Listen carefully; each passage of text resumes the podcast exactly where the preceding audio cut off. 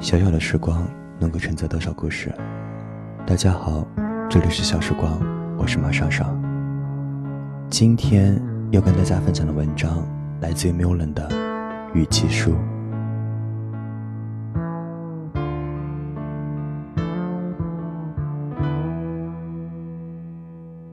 那时她并不是我的妻子，我甚至还没有想好应该如何向她求婚。每当看到别人将颇具创意的求婚视频发到网上，被万人点击羡慕的时候，我都会心怀怨恨的喊一句：“妈的，又一条路被你们这帮孙子给堵死了。”中学的时候，我们是同班的同学，我曾把一封情书夹在书中交给他。那是一个星期五，全班大扫除，我擦玻璃，他扫地。两天以后，他给我写了一封长信。厚厚几页，我颤巍巍地躲进男厕所，小心翼翼地打开，但看了不到两行，就难过的将信投进了厕池，按下冲水按钮。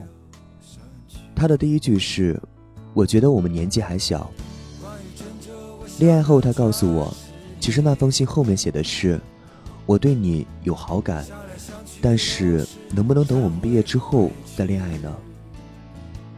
高中的时候。我们分隔两个学校，并没什么联系。高三时，他突然焦急地打电话给我，要找一份我们学校的政治复习资料。我装作文科班的学生走进了学校的图书馆，和管理员老师说我是文科十班的学生，我的资料丢了，能不能再买一份？于是顺利得手。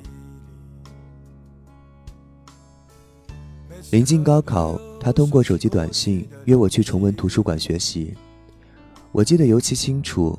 时节还未入春，我蹲在胡同的公共厕所里，一字一句，颤颤巍巍地斟酌着如何回复，反反复复，删删减减。在图书馆见面的时候，我才知道，他因为肺炎休学了将近一年的时间，并且没有选择重读。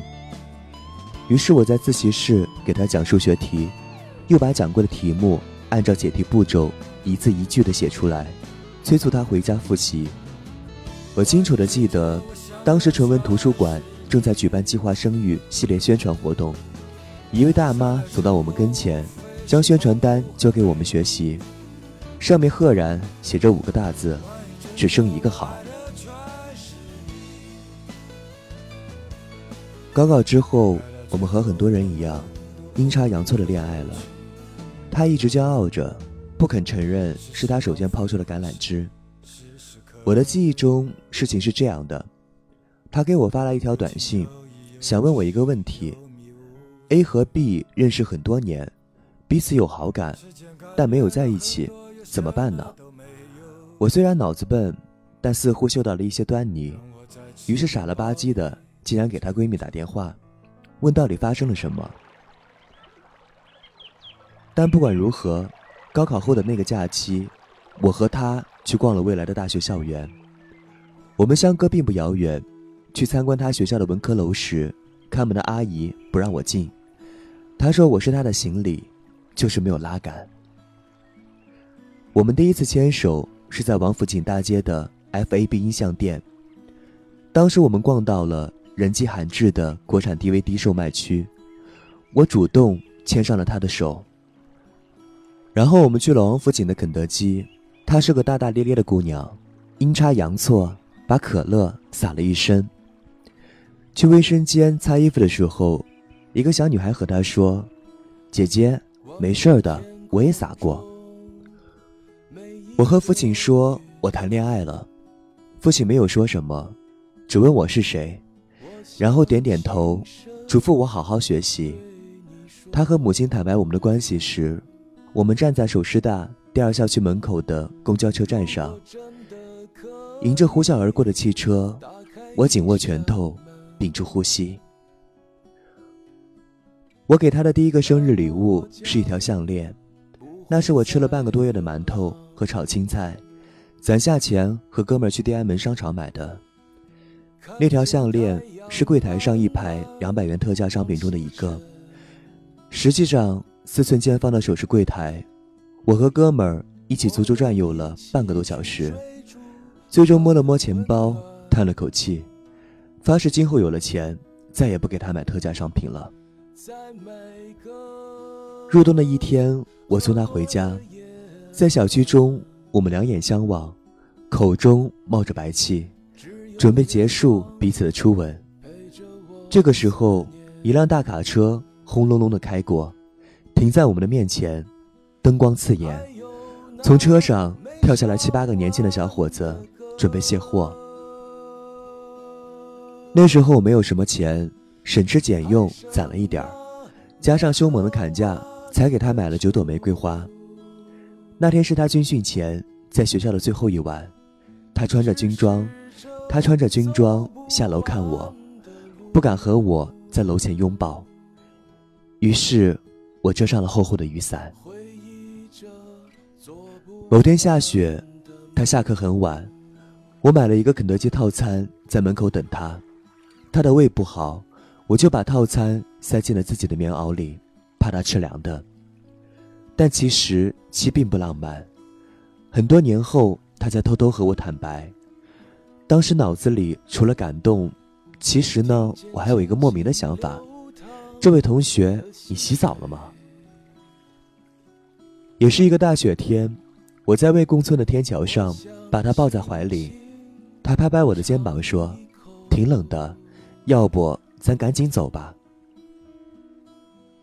如果真的可以变成一只那么我将飞向最远方。大学时，我过得并不如意，也不喜欢自己的专业，终于决定考研。一年的考研时光里，我经常失眠，脾气变得很坏，他却一直默默的容忍。考研前一天傍晚，因为心理上的崩溃，我决定放弃。他打电话给我，彼此长谈了一个小时，我则在电话里大哭一场。最终，我听从了他的话，准备参加考试。大概是命运的青睐，我被顺利录取。我至今记得他对我说：“改变你能改变的，适应你不能改变的，生活就是这么简单。”在我还有一点文学理想的时候，投过几次稿，还曾被一个编辑在编者案中用嘲笑的语气讽刺了某些莫名其妙的投稿人。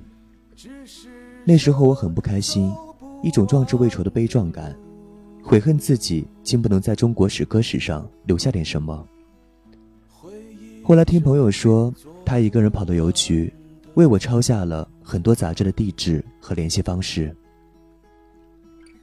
我为他写了很多诗歌，机缘巧合被一个朋友谱成了一首歌，叫做《给玉洁的诗》。里面第一句歌词是：“我站在未完工的两广路上，喊你的名字。”除你之外，我对眼前的整个城市一无所知。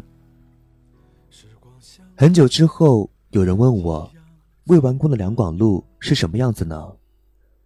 望着眼前停车场一般的拥挤街道，我突然不知道怎么回答，但并不惋惜，因为那些画面与片段，我们两个人都一直存放在心里。后来，我并没有走上文学青年的不归路。转而读了博士，我没什么钱，屋子里摆满了同样不值什么钱的书，东一摞西一摞。他从来没有埋怨过我，他说不管你什么样，我都跟定你了。我觉得很亏欠他。我第一次在外面兼职教英语，赚了几万块钱，一路小跑去找他。连续一个月，每天十一个小时的工作后，我的嗓子早已经失声，只好。抱着他傻乐。我们曾经设想过很多结婚的事情，我开玩笑说：“不如结婚那天，我用自行车驮你吧。”他恶狠狠地看着我：“谁爱和你结，你去找他吧。”有时候我们的生活和动画片一样，起伏跌宕。他总把我说成反面的角色，他还喜欢阴险的点评别人的婚礼，然后和我总结经验。七已通过可恶的司法考试，拿到律师证。我会到母校教书，整日读读写写。我不知道我们的未来会是什么样子，我们会居住在什么地方，我们的孩子会叫什么名字。我说，如果生下双胞胎，一个叫董小刘，一个叫刘小董。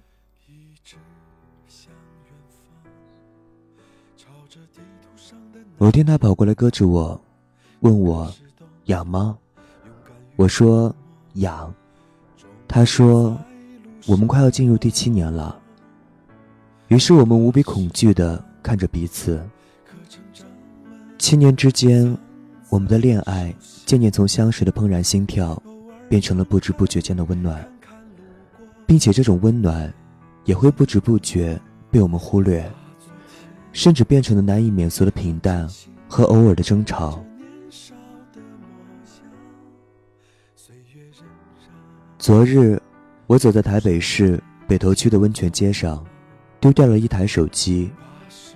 在那条小街上，我寻找了两个小时，之后半夜拉着台湾的朋友去警察局报案，做笔录到凌晨三点。我大大咧咧到令人发指。光去年就丢了四台手机，以至于朋友不解我为什么单单为了这一台手机如此难过。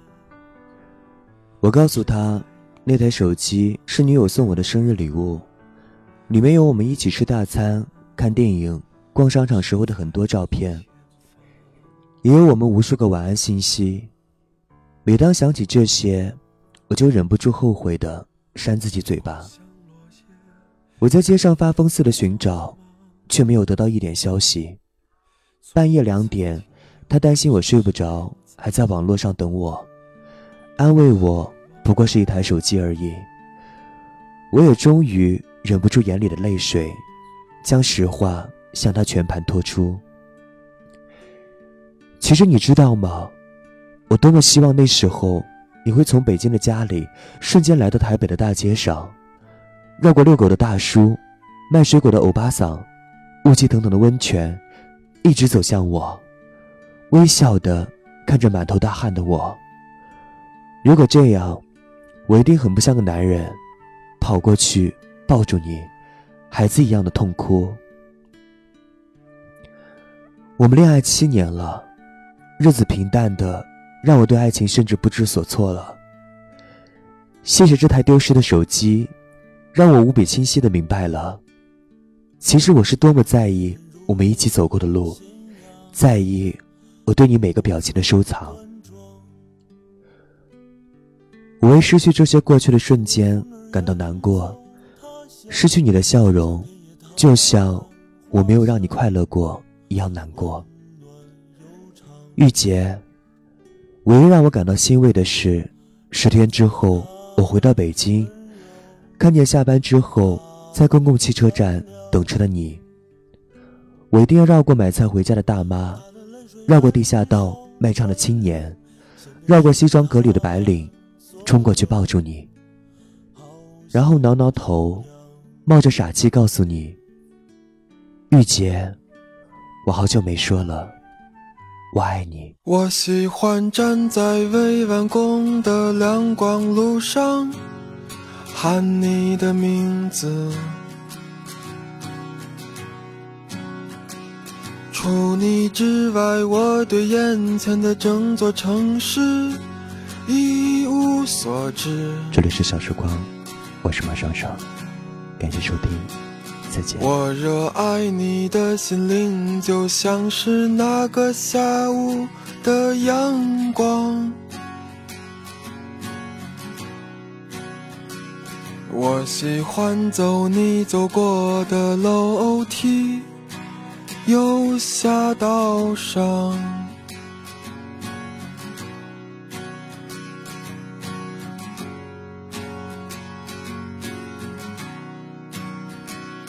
那个夏天在我记忆里犹如一幅空白的画。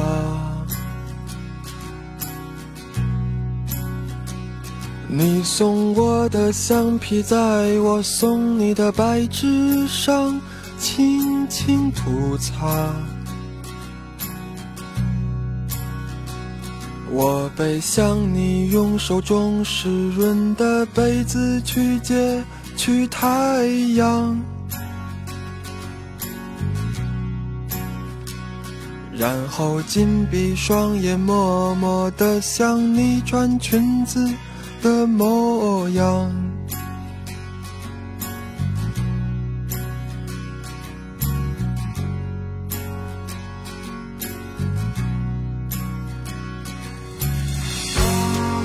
是不是给你的诗将注定了一辈子的忧伤？昨天我坐在未完工的两广大道上，想你的时候，已经冬天了。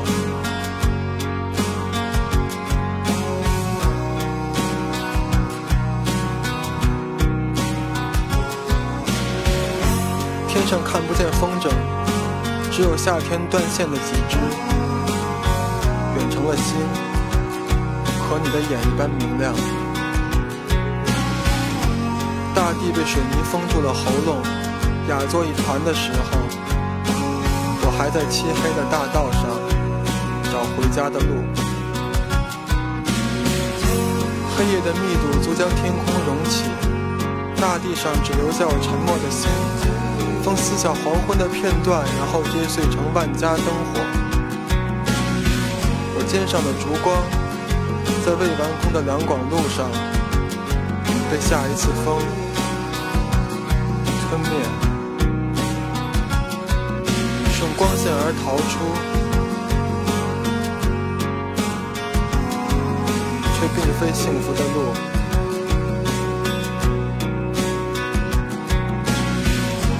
是不是坐在雕塑后面晒太阳的老人偷走了我的青春？是不是我的背影注定和这黑夜分不出彼此？如果蓝色就是忧郁，在海边，我就要把你死死抱住，直到天明，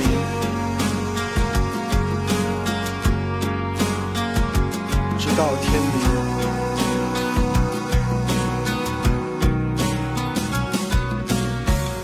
是谁在唱那首没有名字的歌？你听，是梦是影，你是我的眼睛。